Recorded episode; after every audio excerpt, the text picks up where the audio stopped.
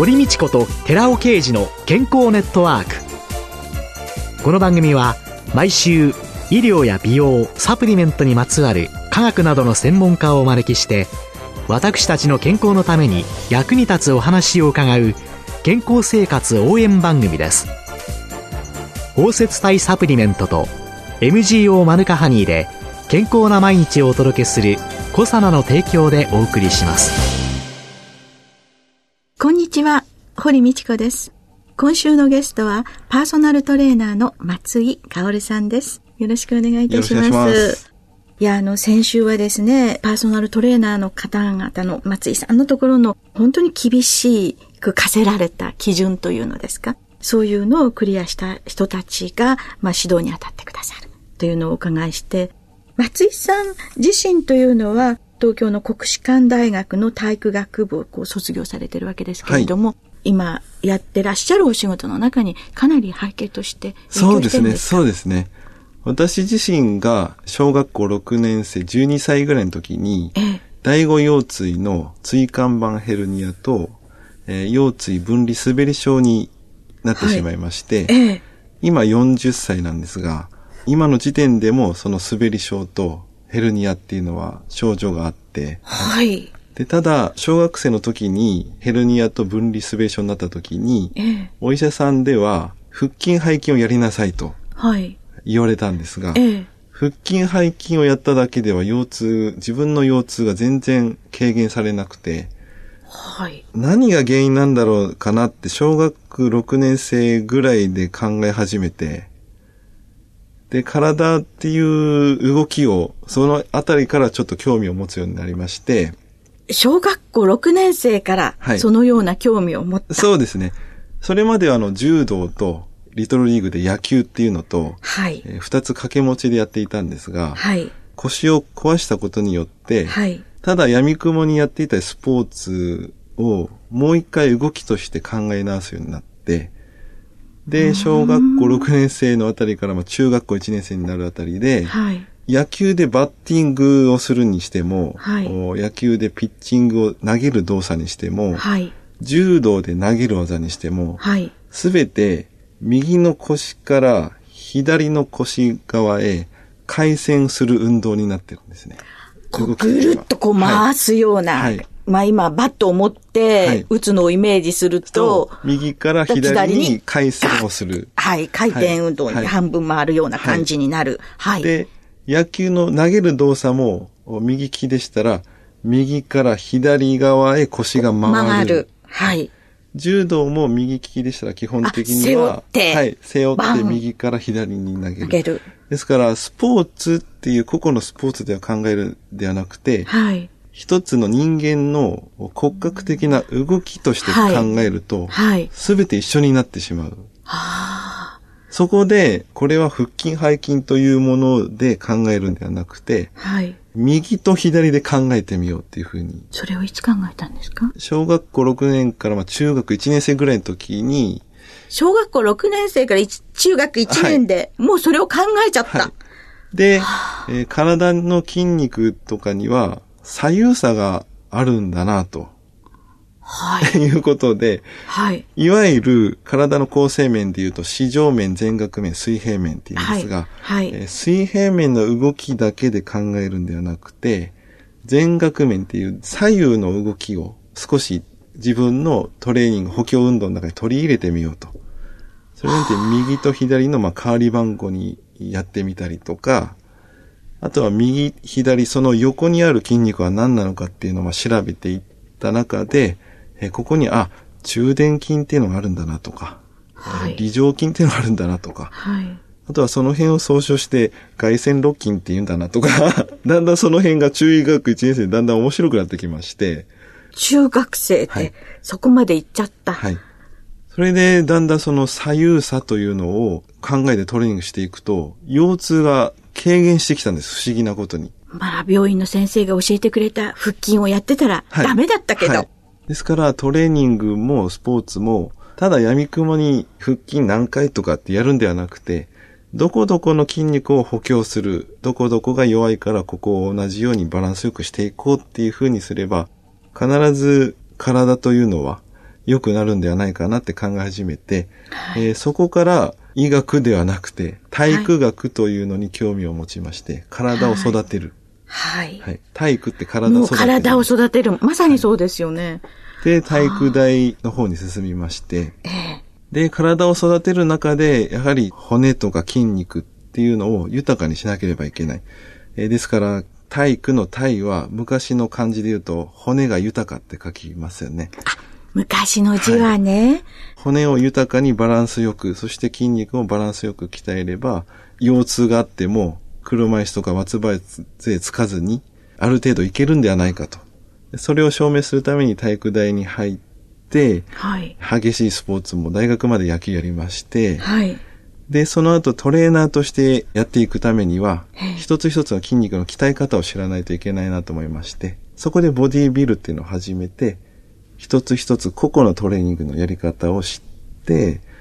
で、腰痛があっても今に至ってるわけです。もうピンピンと。いやね、本当に私は失礼な女で申し訳ないと思ったんですが、ネットで松井さんのホームページを拝見させていただきましたらですね、はい。はいもう松井さんのすっごい筋肉のこのボディビルなこんなの、こう、ポーズをしたのが出てきて、はいはい、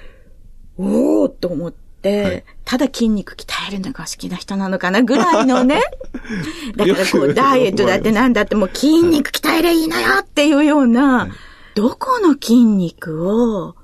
どうすれば鍛えられるか。そうですね。やはり筋肉っていうのは、あの、髄筋って言って自分の意思で動かす筋肉ではないですか。他の内臓とかっていうのは不随筋って言って、はい、自分の意思では基本的には動かすことができ、操作できることはできないんですけど、はい骨格筋というのは髄筋なので、一つ一つをトレーニングの仕方を知っていれば、本当にその最短で自分の理想とする体であったりとか、目標とする体に、やはりその近づきやすくなるんですよね。大学までした野球だけのトレーニングで、人にアドバイスを、トレーニングのアドバイスをしているだけでは、おそらくその、じゃあお腹を引っ込めましょう。それじゃあ腹筋背筋をしてくださいで終わってたトレーナーになってたと思うんですが、体育大にいた時はボディビルって、あ、なんか使えない筋肉の集団だなとか、あれはスポーツじゃないなと思ってたんですけど、はい、実際自分がやってみて、はい、見たり聞いたりしただけじゃなくて、自分で経験してみると、すごく奥が深くて、芸術性も高いし、一つ一つの筋肉を自分の随的な、自分の意識によってトレーニングできるっていうのは、本当他のスポーツではできないことなんで、それはもうすごく貴重な経験になったと思います。で、そういう筋肉をこうずっと鍛えていくっていうのの中で、じゃあそのダイエットっていうことに関して、はい、今日はお伺いしていきますと、はい、ダイエットをしたいって、例えば私が言ったらですね、はい、どういうところをまず見て、どういうふうに話をされていくんですか、まずはあの、前回お話しした通りに、はい、カウンセリングというのをしまして、はい、で、動きの状態をチェックします。どこの辺が硬いのかなとか、あえ。ー、あとはその前後左右、はい、体を構成面として考えて、はい、どの辺に動きの制限があるのかなとか、硬さがあったり、弱さがあったり、えー、え。ー、そこで体をこう引き締めるにあたっては、闇雲に腹筋、背筋から入るんではなくて、はい、体の弱いところを、まずは補強していきましょうと。全身を見て、はい、バランスをとっていくってことと考えればいいですか？はい。まずはダイエットにしても、はい、腰痛とか肩こりとかの、まあ、疾患と呼ばれるものの改善に関しても、はい。えー、まずは弱いところを見つけていきます。うん、まあ、体っていうのは生ける構造物だと自分は考えておりまして、はい、それはその建物構造物で考えると、例えばある番組でリフォームの番組とかがあるんですが、細かいリフォームを繰り返してたオタクとかがよくあって、階段をちょっとつけました。部屋を一つ増築しました。それをじゃあ一回全部ばらしてみましょうと。骨組みだけにしてみましょうと。はい、そうすると骨組みがボロボロであったりとか、えー、土台がスカスカであったりとか、細かいリフォームは、外観は素晴らしいんだけど、もう全然これじゃダメですねっていうんで、そのリフォームの番組は、もう土台をしっかりと固め直して、うん、きちんとした柱も入れ替えて、うん、そっから外見もじゃあこうですねってやるじゃないですか、まあ建築家の。えーはい、私はその体の建築家として、その方の要望がダイエットであっても、腰痛とか肩こりの改善であっても、それは小さなリフォームであって、元を改善しなければ、根本を改善しなければ、ダイエットも腰痛、肩こり改善もありえないと思うんです。ですから、そこをダイエット、腰痛、肩こり改善っていう目標、最終目標はお聞きするんですけれど、はい、その前にやっておかなければならないことは、体の土台とか基礎がどうなっているか。なんで、弱さとか、はい、えー、硬さっていうのを必ずチェックするんですね。食事も影響するだろう、ね、普段の歩き方も影響するだろう、はい、日常生活の癖も影響するだろう。そんなものもアドバイスをされている。そうです。食事とかのアドバイスの場合には、その方をカウンセリングしていく中で、その方の精神的な強さを探っていってます。精神的な強さはい。例えば、うん、アンケートではい、いいえだけのカウンセリングだと、精神的な強さってのはわからないんですよ。はい、はい、いいえだけ。はい。例えば、私がこうお話してカウンセリングしていくと、えー、食事のアドバイスで、この辺ぐらいまではできそうですかって言ったら、いや、ちょっとできないなとか、いや、もうやります。もう絶対やりますっていう、まあいろんな答えが返ってくるんですけど、えー、ちょっと、まあできなそうだな、やってみようかなっていう方に関しては、じゃあちょっと調味料を変えてみましょうかとか、毎日食べてたのを、まあ1日もしくは3食の中の1食でもいいので、油で調理したのを、がない食事メニューにしてみましょうかっていうふうに、すごくまあ楽なところから食事のアドバイスをしていきます。でも絶対いります。もう本当に堅くなな気持ちでダイエットを取り組む方に関しては、じゃあもうその油の使った料理を、えこれから一切取り除いてみてくださいと。少しきつめのアドバイスとかを、え入れるようにして、えその方個々に合わせた食事のアドバイスをしています。私、典型的な日本人でしてね、はい、やると決めたらですね、やるんです。で、3日で終わるんですよ。はい。そういうのも、こう、会話の中から。そうです。この人も無理だせっていう精神的なものも見ていかれる、ね、確かにその最初の初日は固い決意でい。らっしゃる方もいらっしゃって、はい、例えば週に2回いらっしゃる方とか、はい、えー、週1回にいらっしゃる方とかってなると、えー、その次回来た時には、あやっぱりできなかったってなる場合があるので、はいはい、そういった場合にはもう一回見直しを、いわゆるフィードバックをしていくんですね。最初にアドバイスしたけど、この方ができないんだったら、じゃあ目標値を少し落として、この辺から始めてみましょうと。毎回がカウンセリングであり、毎回検証されちゃうわけですね、はい、そうですね。毎回がフィードバックであり、普通のスポーツジム行くと、1回目にこうバーってやって、そうですね。メニュー作られて、はい、で、やらないのは、あなたが悪いのっていうご指摘を受けて、はい、挫折っていうね、はい、幽霊会員なんとなったことかっていう、んですけれども、はい、それをこう見直してできること？そうですね。やはり一般的なスポーツクラブでのアドバイスというか、トレーニングメニューというのは、えー、えー、何々を10回3セットって書かれて、はい、それがずらーっと10回3セットがずっと並んでて、はい、で、食事は何々を油を控えた食事で規則正しく3食取ってくださいぐらいのが、大体マニュアルであって、はい、そのマニュアルに沿って皆さんがやられてるわけです。じゃなくて、やはり皆さんは個々の人間なので、マウスの実験じゃないんですからそこは10回3セットでなり得ない場合もありますし、食事っていうのも別に3食にこだわることなく、生活スタイルが1食しかどうしても取れないんであれば、1食プラス、じゃあここにはサプリメント入れてみましょうかとか、そういうアドバイスは絶対に必要だと思ってるんですよね。松井さん自身はダイエットに取り組まれたことっていうのはあ、あります。終わりになるんですか？いや、太るのには全く縁のない世界の中でおいでになってたかそうですね。あの、体育大で野球してた時は、まあ、痩せてるといえども、野球をやっていたので、高校生でも甲子園ぐらい行く野球選手、あとはまあ大学であったり、プロ野球選手になると、お尻とか太ももとかムチムチあ、すごいです。ガシッガシッってしてましたね、あんな感じの体型だったんですね。ですから痩せてると言っても、まあ、ラグビー選手とか野球選手みたいに本当にムチムチの体で、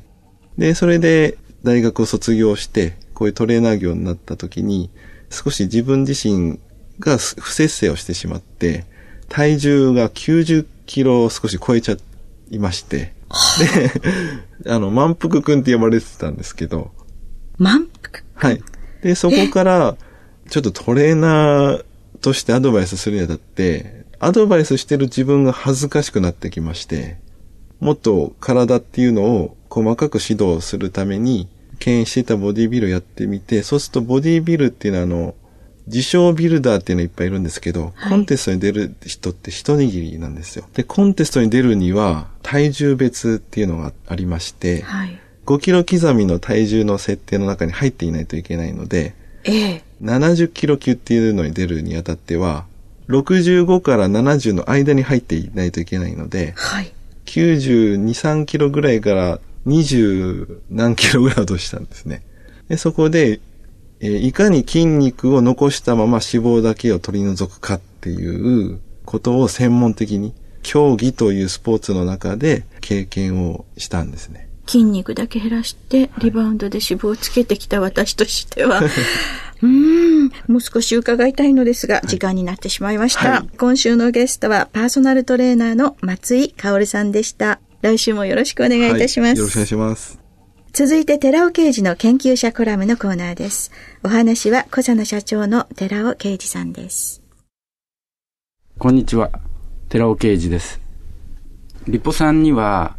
R 体と S 体が存在する。それを共造体と言いまして、左手と右手の関係にあると。人は体の中で天然型の R 体のみを製造しています。それが20歳を境にどんどん減ってくると。いう話ですけれども、実は S 体、非天然のものをサプリメントでは摂取しているということになっているわけです。つまり、ラセミ体と言いまして50%、50%の共造体を含んで50%、50%の混合物を摂取しているということになるわけですけども、最近非常に興味深いことが分かってきました。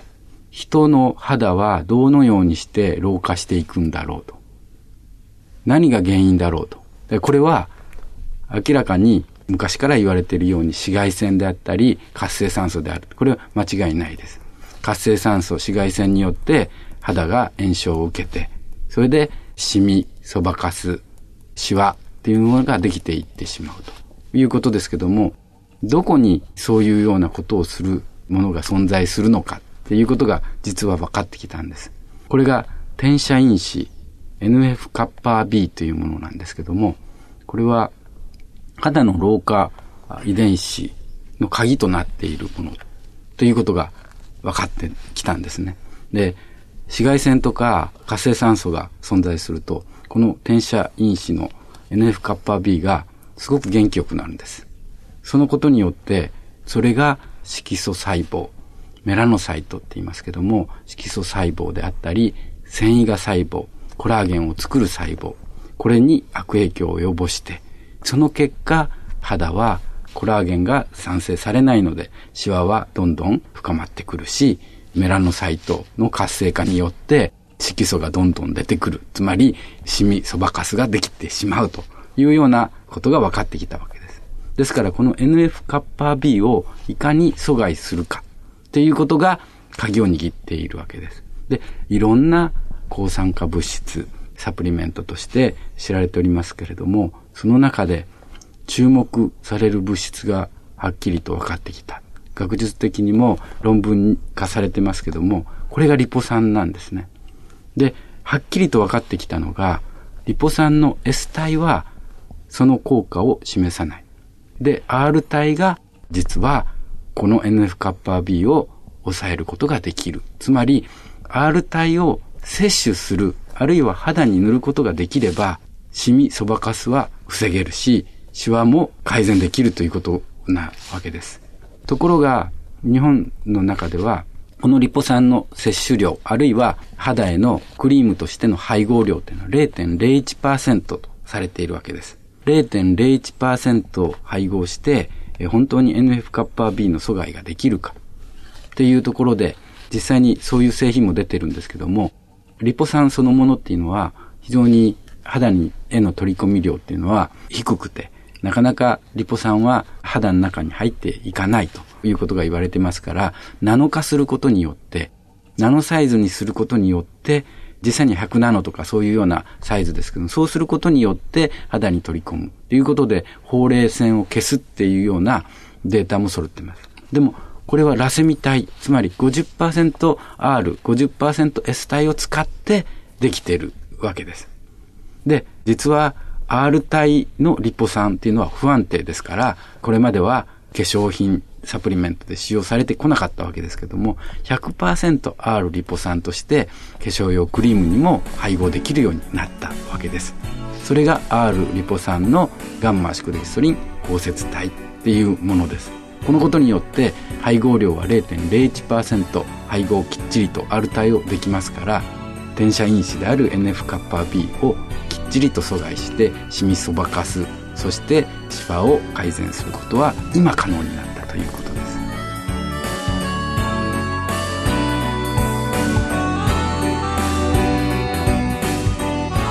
ここでコサナから番組お聞きの皆様へプレゼントのお知らせです。1日あたりの摂取量に制限のない新しい食物繊維環状オリゴ糖を爽やかなヨーグルト味と歯に優しいキシリトールで食べやすくしたダイエットサプリ。コサナのピュアファイバーチュアブルダイエットを番組お聞きの10名様にプレゼントします。ご希望の方は番組サイトの応募フォームからお申し込みください。当選者は6月4日の放送終了後に番組サイト上で発表します。コサナのピュアファイバーチュアブルダイエットプレゼントのお知らせでした。